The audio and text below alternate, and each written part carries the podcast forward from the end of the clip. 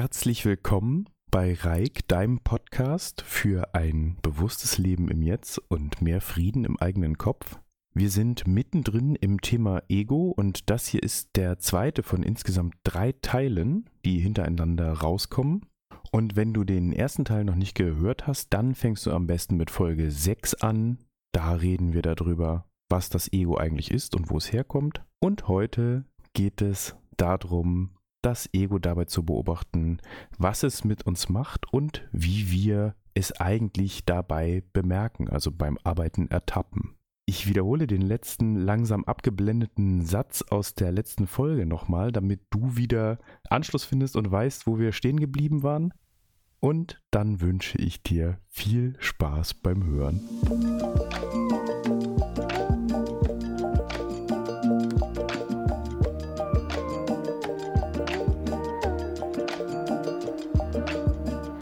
Wir können natürlich nicht davon sprechen, was sich nicht formulieren lässt. Schwierig. Deswegen ist es sinnvoll, das Ego zu beobachten. Wir können feststellen, wenn es wirkt und was es mit uns macht. Und deshalb kommen wir auch zum nächsten Abschnitt.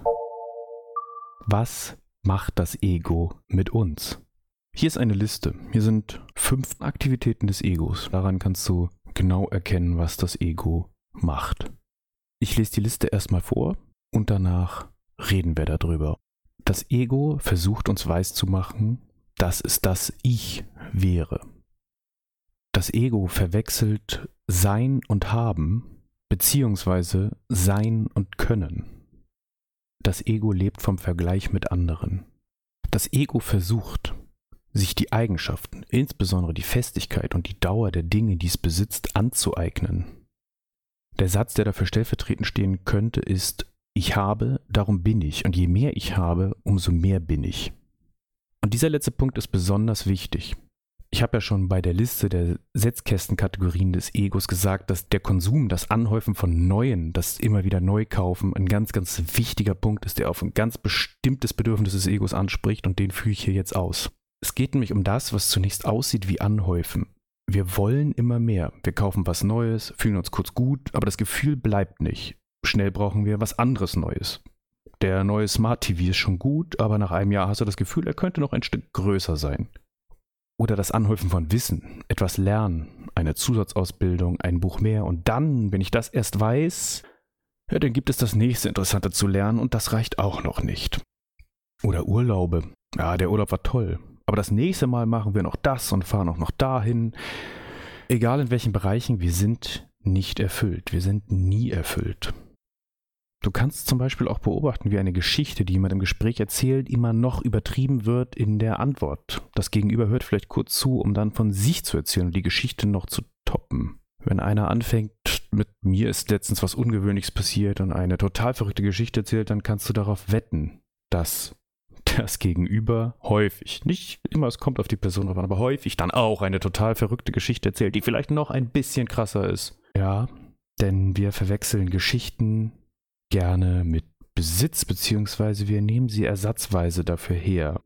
Gerade bei jüngeren Menschen. Und ich habe in der Zeit zwischen meinem 14. und, naja, den letzten Lebensjahren der 20er mit Sicherheit dazugehört, wird vielleicht noch fehlender materieller Besitz oder fehlende Fähigkeiten durch ein extremes Selbstbild ersetzt. Einzelne Charakterzüge werden überzeichnet und so übertrieben in Anekdoten zum Besten gegeben, dass es für Außenstehende nur schwer erträglich ist, dem zuzuhören. Das geht dann im Kopf nur, indem man sich vielleicht sagt, ja, ja, erzähl mal, wie krass verrückt du und deine Freunde sind. Wenn du erstmal in meinem Alter bist, naja, du siehst, hier ist das Ego dann auf beiden Seiten aktiv.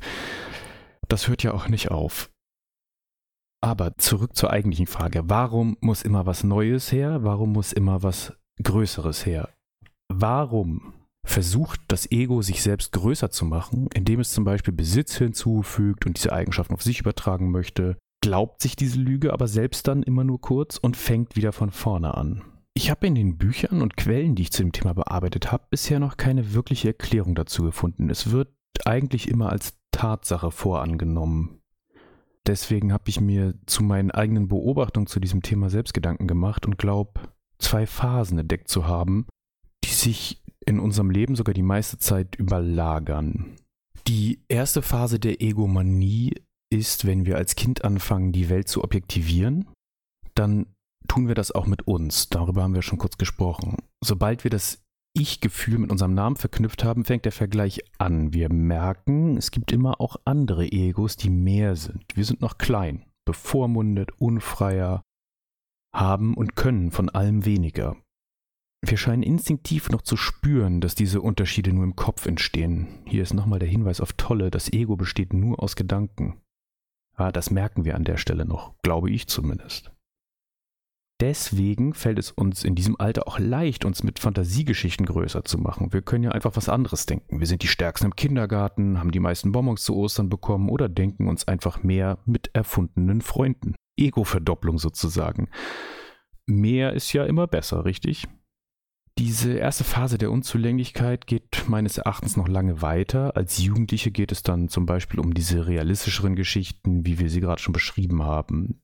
Die Angebereien werden bei den meisten Menschen dann immer unauffälliger im Laufe des Lebens, ein bisschen unterschwelliger in der Kommunikation. Die werden so zu Lästergeschichten oder nur zu abwertenden Gesichtsausdrücken oder beiläufigen Erzählungen, die einen ein bisschen besser dastehen lassen. Bei wenigen verschwinden sie dann irgendwann ganz. Während die erste Phase früh in unserem Leben ihren Höhepunkt erreicht und durch Minderwertigkeitsgefühlen anderen Egos gegenüber entsteht und nicht besonders viel Verstand erfordert, sieht das bei der zweiten Phase ganz anders aus. Denn dann haben wir die Welt objektiviert. Wir verstehen uns selbst als Objekt und haben einen Begriff der Zeit entwickelt. Wir bemerken mit unserem Verstand, die Dinge sind nicht statisch, sie vergehen, alles geht kaputt, verrottet oder stirbt. Irgendwann ist alles verschwunden. Alles ist vergänglich.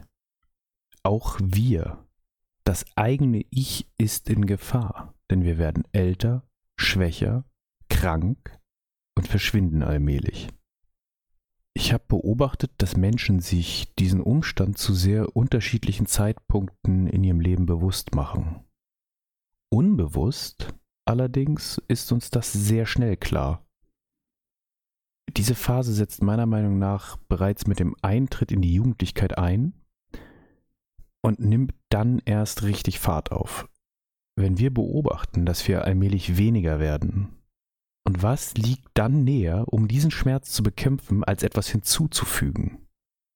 Zum Beispiel Markenklamotten, eine neue Fähigkeit, etwas, das uns auszeichnet, uns größer werden lässt. Und am einfachsten kann man das heute per Mausklick im Internet. Zeug bestellen, mehr werden, das Ego wachsen lassen, fitter werden, gesünder werden, gutes Essen kaufen und das anderen erzählen, damit man in diesem Spiegel der anderen sich selbst wachsen sehen kann, gegen den Verfall. Aber dass es eine Lüge ist, wissen wir. Der gestählte Körper, die teuren Sachen, das Wissen, alles vergeht mit uns und sobald wir es haben, bemerken wir es auch schon und versuchen uns weiter zu betäuben. Während die erste Phase nach unserem frühen Leben in den Hintergrund zu treten scheint, sehe ich die letzte Phase, wenn überhaupt, dann erst sehr viel später im Leben langsam sachter werden. Irgendwann scheint es ein unbewusstes Einsehen zu geben, dass es alles nichts nützt und dass immer mehr trotzdem am Ende weniger wird. Meiner Meinung nach ist das der Preis, den wir als Menschen wirklich zahlen müssen. Diese Existenz gibt es nicht umsonst. Wir haben ein Ego, weil wir Menschen sind. Und diese beiden Phasen resultieren aus den Minderwertigkeitsgefühlen anderer Egos gegenüber und der Angst zu vergehen. Das klingt jetzt natürlich erstmal sehr traurig. Und die Frage ist natürlich, was können wir jetzt mit dieser Erkenntnis machen? Also ich will ja noch viel über die Dinge sprechen, die dieses Leben ausmachen und die vielleicht die Aufmerksamkeit vom Ego ablösen. Aber was können wir jetzt konkret machen, wenn wir das verstanden haben? Denn ich will dich ja nicht hier mit so einer Schwarzmalerei aus der Folge rauslassen. Deswegen heißt der nächste Abschnitt, was können wir jetzt machen? Ich fange auch diesen Abschnitt wieder mit einem Zitat von Tolle an, denn ich glaube, man kann es eigentlich nicht besser ausdrücken. Das Zitat geht wie folgt. Wie aber kannst du dich von den Dingen lösen? versuche es erst gar nicht. Es ist unmöglich. Du kommst ganz von selbst davon los, wenn du nicht länger dich selbst in ihn finden willst. Achte bis dahin einfach auf deine Verhaftungen.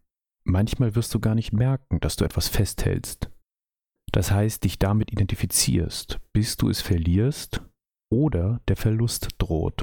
Und worauf Eckart Tolle hier hinweist, ist etwas, das wir auch in den anderen Quellen, die sich mit der Zen-Haltung zum Ego beschäftigen, finden. Eckhart Tolle formuliert hier auf eine sehr gute Art und Weise, wie ich finde, die Unmöglichkeit, sich bewusst, also willentlich vom Ego zu lösen. Wenn man da ein bisschen weiter eintaucht, dann stellt man fest, dass dieses Ich will mich jetzt vom Ego lösen wieder eine Ego-Motivation ist. Das heißt, wir haben nicht die Möglichkeit, das Ego loszuwerden. Es kommt durch die Hintertür immer wieder, wenn wir es so bewusst versuchen. Stattdessen sollen wir einfach auf unsere Verhaftungen achten, also die Dinge, mit denen wir uns definieren. Und im letzten Satz zeigt er uns auch, dass es dafür manchmal einen Verlust braucht, entweder den drohenden Verlust oder den Verlust dieser Sache, die wir erst für uns gehalten haben. Wenn man mir dieses oder jenes wegnimmt, bin ich dann noch ich?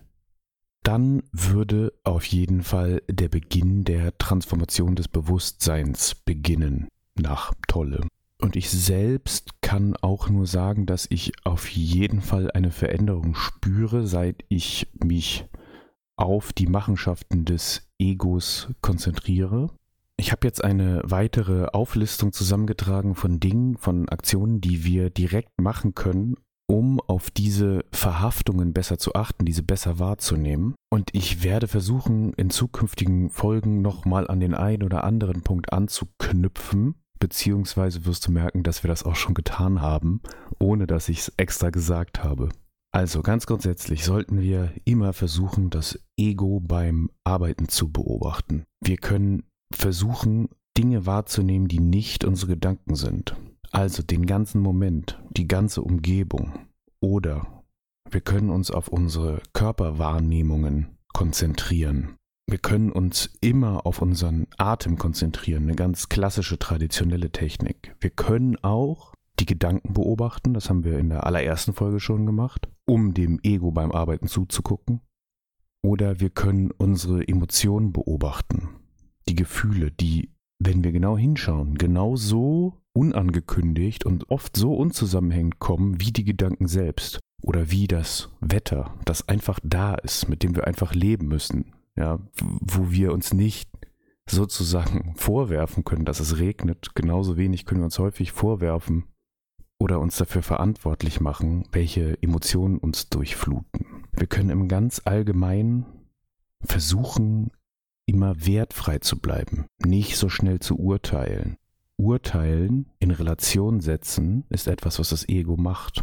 Wenn wir es schaffen, einen Punkt des inneren Friedens in uns zu finden und auch der Welt mit Frieden und Liebe gegenüberzutreten, dann können wir wertfreier durchs Leben laufen, als wir das sonst tun würden und damit dem Ego auch weniger Raum geben, um zu performen. Und dann habe ich noch einen speziellen Punkt aufgenommen, den wir uns auch ins Bewusstsein rufen sollten.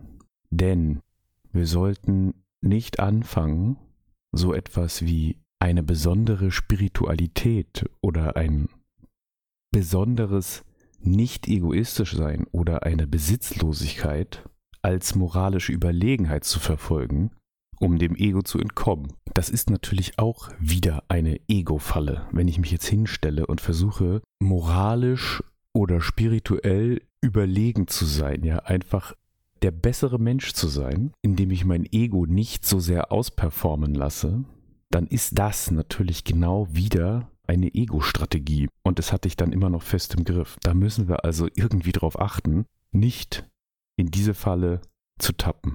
Alle Dinge, die ich jetzt davor genannt habe, sind ja eigentlich wieder Hinweise auf dasselbe, nämlich wahrnehmen, beobachten, sei es jetzt den ganzen Moment, die Situation, in der wir sind, unseren Körper, die Gedanken, die Emotionen oder anders gesagt eine gewisse Distanz aufzubauen, zurückzutreten, also beobachten, diese Wertfreiheit. Im Grunde sind das unterschiedliche Formulierungen immer wieder für diese selbe Position, die wir innerlich einnehmen können.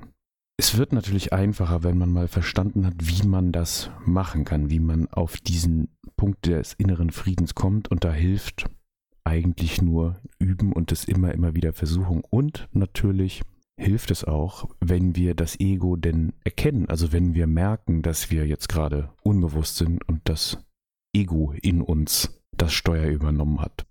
Deswegen kommen wir jetzt auch schon zum nächsten Abschnitt. Wie können wir das Ego erkennen? Wir sprechen vom Ego, wenn wir die Frage beantworten, wer bist du? Und das führt uns direkt auf den ersten Punkt, den ersten Hinweis, die ersten Signalwörter, die darauf hinweisen können, aber nicht müssen, dass das Ego in uns aktiv ist. Das sind Wörter ganz einfach, ich, mein, mir oder auch wir und unser. Wenn diese Wörter in einem Satz oder in einem Gedanken auftauchen, und das tun sie natürlich sehr, sehr oft, also bei mir tun sie das auf jeden Fall, dann kann das ein erster Hinweis dafür sein, dass das Ego gerade aktiv ist, sich Raum macht und die Fühler ausstreckt, wohin man sich denn mal abgrenzen könnte, wo man vielleicht eine Linie ziehen muss in der Welt aus der Sicht des Egos. Ein eigentlich noch zuverlässigerer Indikator ist das Gefühl, Recht haben zu wollen. Also in einer Kommunikation, in einem Austausch mit jemand anderem zu merken, ich will Recht haben. Nicht, ich möchte faktische Informationen austauschen, sondern ich will hier als Gewinner aus dieser Diskussion rausgehen. Dann kannst du dir sicher sein, da ist das Ego am Performen und an der Stelle wäre es dann zum Beispiel wirklich eine gute, hilfreiche Idee, einfach kurz durchzuatmen, den Atem wahrzunehmen, den Körper zu fühlen, vielleicht den Boden unter den Füßen durch die Fußsohlen zu spüren. Und es klingt nicht logisch, aber das hilft schon, aus so einer Situation rauszutreten, zu verstehen, ich will hier einfach nur Recht haben, um danach bewusster, liebevoller, gütiger auch wieder in die Diskussion einsteigen zu können. Das hilft nicht nur dir, sondern du wirst merken, dass es auch den Menschen hilft, mit denen du streitest, gegen die du diskutierst. Dann ist ein weiterer eindeutiger Indikator aufkommender Neid. Wenn du neidisch bist auf irgendjemanden, auf etwas, was jemand hat, dann kannst du dir sicher sein, dass dein Ego gerade frei dreht und es vielleicht für dich Zeit wird, ein bisschen bewusster zu sein. Das ist dann sozusagen der Weckruf, hier einen Schritt zurückzutreten und dich mal zu beobachten, wo dieser Neid eigentlich herkommt, welcher Ego-Komplex da gerade am Arbeiten ist. Das waren jetzt sehr einfache, schnell zu merkende Indikatoren, sehr eindeutig, aber es gibt auch Dinge, die ein bisschen unscheinbarer sind, wie zum Beispiel die Langeweile. Wenn wir irgendwo sitzen und uns langweilen, und da kann man jetzt nicht direkt sehen, warum das jetzt ein Ego-Problem sein sollte, aber das, was passiert, wenn wir zum Beispiel an einer Bushaltestelle warten, in einem Warteraum, in einer Arztpraxis wir nicht sofort auf dem Handy in unserem Social Media rumdrücken, sondern in die Luft starren und die Situation für uns nicht so leicht zu ertragen ist, einfach weil die Zeit so langsam vergeht. Warum ist das ein Ego-Problem? Warum ist das ein Gefühl, das von dem Ego ausgelöst wird? Das hat mit dem Komplex der zweiten Phase zu tun. Wir sind uns an dieser Stelle, in diesem Moment nicht genug. Und wir blenden die Situation um uns herum aus. Glaubt mir, ich kenne das Gefühl ja selber sehr gut, aber wenn wir uns mal ganz mit unserer Aufmerksamkeit auf eine Situation einlassen, sei sie auch noch so langweilig in einem Wartezimmer und vielleicht ist da nicht mal jemand anders. Es ist eigentlich, wenn wir mit unseren ganzen Sinnen und unserer ganzen Aufmerksamkeit da sind, immer genug los. Man kann so viele Dinge im jetzigen Moment spüren, noch neben dem eigenen Körper. Die Bilder, die man sieht, die Gerüche, die Geräusche, man kann völlig in dem Moment aufgehen. Und wir haben das alle lange verlernt. Wir blenden diese ganzen Sinneseindrücke so oft aus und fragen uns, und was ist jetzt? Und was kommt als nächstes? Ich brauche mehr, auch mehr Ereignisse. Diese Ego-Problematik findet auch in diesen kleinen Momenten statt. Das heißt, wenn du das nächste Mal irgendwo bist und es kommt Langeweile auf, versuch in diese Position der Beobachtung zu gehen. Denn ansonsten, verspreche ich dir, kommen gleich wieder sinnlose Gedanken, die dich davon überzeugen, dass du mehr bist, vielleicht in Zukunft, oder die dich an deine ganze vermeintliche Persönlichkeit, deine Identifikation erinnern von Dingen, die in der Vergangenheit waren. Und das passiert alles in diesen Momenten der Langeweile. Also passt da ein bisschen auf. Die Langeweile ist wirklich sehr interessant, aber auch hier bitte kein Druck. Das ist wirklich schwierig. Es ist einfacher darüber zu reden, als tatsächlich in dem Moment der Langeweile in das Bewusstsein zu gehen und alles so zuzulassen, dass die Langeweile verschwindet. Ganz generell, das haben wir mit dem Punkt schon angeschnitten, ein weiterer Indikator dafür, dass das Ego am Werk ist, ist Zeit. Ich habe ja gerade schon gesagt, wir projizieren vielleicht etwas, was wir in Zukunft dann sein wollen in die Gedanken oder wir denken über die Vergangenheit nach in so einem Moment der Langeweile und beides, Vergangenheit und Zukunft, also alles, was nicht im jetzigen Moment passiert, ist ein Indikator dafür, dass dein Ego wieder versucht, dich größer zu machen, da etwas anzuhängen. Es ist auf jeden Fall am Werk, also pass auf. Ich rede natürlich nicht von so Dingen wie sich hinsetzen und sich eine Einkaufsliste schreiben oder den Urlaub planen, wenn die Zeit der Planung für den Urlaub gekommen ist. Aber Gedanken, die unangekündigt und ohne an einer Lösung interessiert zu sein, einfach auftauchen und dir Dinge aus der Vergangenheit oder in der Zukunft vorspielen, zeigen dir deutlich an, dass dein Ego gerade aktiv ist. Und als letzten Punkt, den ich dir mitgeben möchte, wie du dein Ego erkennen kannst beim Thema Konsum, Shopping, Dinge kaufen, besitzen, da lohnt es sich darüber nachzudenken, denn natürlich gibt es Gegenstände, die wir brauchen für unser tägliches Leben, ohne die wir nicht arbeiten, nicht leben, nicht essen können. Das gibt es. Und ich will auch gar nicht dafür plädieren, Dinge, die nur dafür da sind, schön zu sein oder uns zu erfreuen und ansonsten keinen faktischen Nutzen zu haben, aus dem Leben zu verbannen. Aber wir sollten natürlich keine Dinge kaufen, uns nicht mit Dingen belasten und unser Ego unnötig mit Dingen aufblasen, die für nichts anderes da sind. Und da kannst du ja vielleicht mal, wenn du dir nicht sicher bist, vor einer Kaufentscheidung stehst, überlegen, ob du diese Sache auch dann kaufen würdest, wenn du entweder der letzte Mensch auf der Welt oder für alle Zeiten auf einer einsamen Insel wärst. Also du niemals jemandem diesen Besitz zeigen könntest und auch mit niemandem darüber reden kein Mensch jemals diese Sache an dir sehen würde, wenn es Kleidungsstücke sind. Du sie also nur vor dir selbst rechtfertigen müsstest, also nur vor dir selbst bewerten. Und wenn du dann feststellst, du kannst ja ehrlich zu dir sein, du musst das ja niemandem sagen, du musst es nicht aufschreiben, du kannst es ja einfach für dich in deinem Kopf mal durchgehen. Und wenn du dann merkst, hm, ohne andere ist hier irgendwie der Pfiff weg, dann ist es vielleicht der richtige Impuls, diese Sache nicht zu kaufen und deinem falschen Ich-Gefühl nicht noch hinzuzufügen.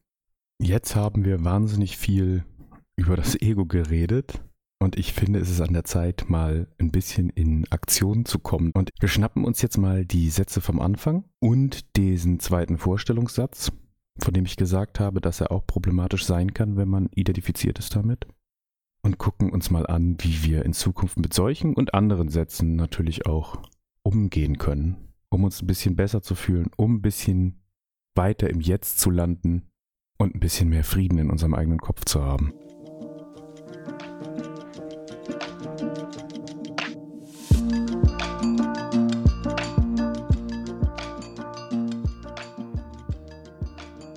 du hast es schon geahnt, ich habe es im Intro ja auch gesagt, es gibt noch einen dritten Teil und ich mache hier jetzt eine Trennung. Das nächste Mal kümmern wir uns dann um die Aussagen und wenden das, was wir jetzt alles besprochen haben, direkt auf die Aussagen an und überlegen uns, wie könnten die Personen in diesen Aussagen, die die Aussagen im inneren Monolog tätigen, merken, dass das Ego aktiv ist und wie könnten sie stattdessen reagieren. Mir ist es ganz wichtig, nach diesem vielen theoretischen Gerede darüber, wie das irgendwie gehen könnte und wie die Zusammenhänge sein könnten und wo man es merken könnte, direkt die Aussagen nochmal aufzunehmen und abzuarbeiten, damit wir die dann auf unser Leben übertragen können. Mir fällt das auf jeden Fall so deutlich leichter. Was mir noch aufgefallen ist beim Hören von diesem Teil, ist, dass ich ja wirklich sehr kurz nur darüber gehe, dass wir uns auf so andere Sachen im Moment konzentrieren können, statt unserer Gedanken, um uns bewusst zu werden. Und ich erwähne an einer Stelle auch das Thema Körpergefühl, also den eigenen Körper fühlen. Und wenn du da Probleme hast, wenn das ein bisschen schwierig ist oder du nicht genau weißt, was ich damit meine, dann schließ mal die Augen und frag dich mal, woher du eigentlich weißt, dass ein bestimmtes Körperteil noch da ist. Ich mache das zum Beispiel gerne mit meiner Hand. Ich schließe die Augen, gerne auch im Liegen, ist übrigens auch ein guter Einschlaftrick. Und ohne die Hand zu bewegen, frage ich mich, woher ich eigentlich weiß, dass die Hand da ist. Ich versuche also das innere Gefühl der Hand zu spüren. Und in diesem Moment, wo wir so mit unserer Körperintelligenz kommunizieren, wenn wir die Hand wirklich fühlen, dieses Gefühl, das uns vergewissert, dass die Hand da ist, obwohl wir nichts machen, von außen nichts spüren, nichts mit der Hand berühren, nichts mit ihr machen, dieses Gefühl kann nicht parallel zu Gedanken existieren. Also wenn du die Hand wirklich fühlst, kannst du nicht gleichzeitig denken. So wird man Gedanken zumindest mal vorübergehend los und kann sich auf seinen Körper konzentrieren, mit dem in Kommunikation treten und tatsächlich zum Beispiel auch einfach besser einschlafen.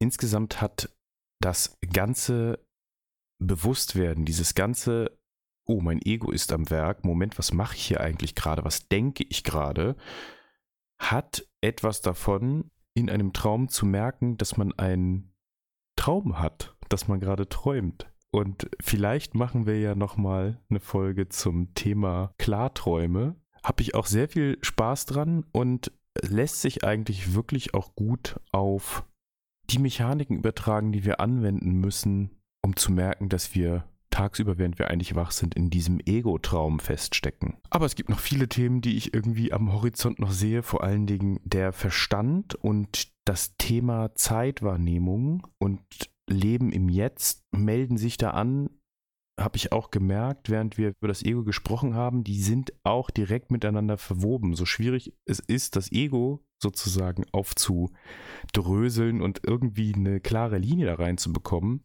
sind die beiden Themen Verstand und Zeitwahrnehmung auch noch mit reingeflochten. Und irgendwie ist das ein riesiges Chaos, wenn man mal versucht, das in Worten auszudrücken, aber wir haben hier noch Zeit und hoffentlich ein paar Folgen vor uns. Ich bedanke mich auf jeden Fall wieder für deine Zeit heute, für dein Zuhören und Mitfühlen und freue mich, wenn wir uns das nächste Mal hier wieder hören. Und bis dahin wünsche ich dir alles Gute.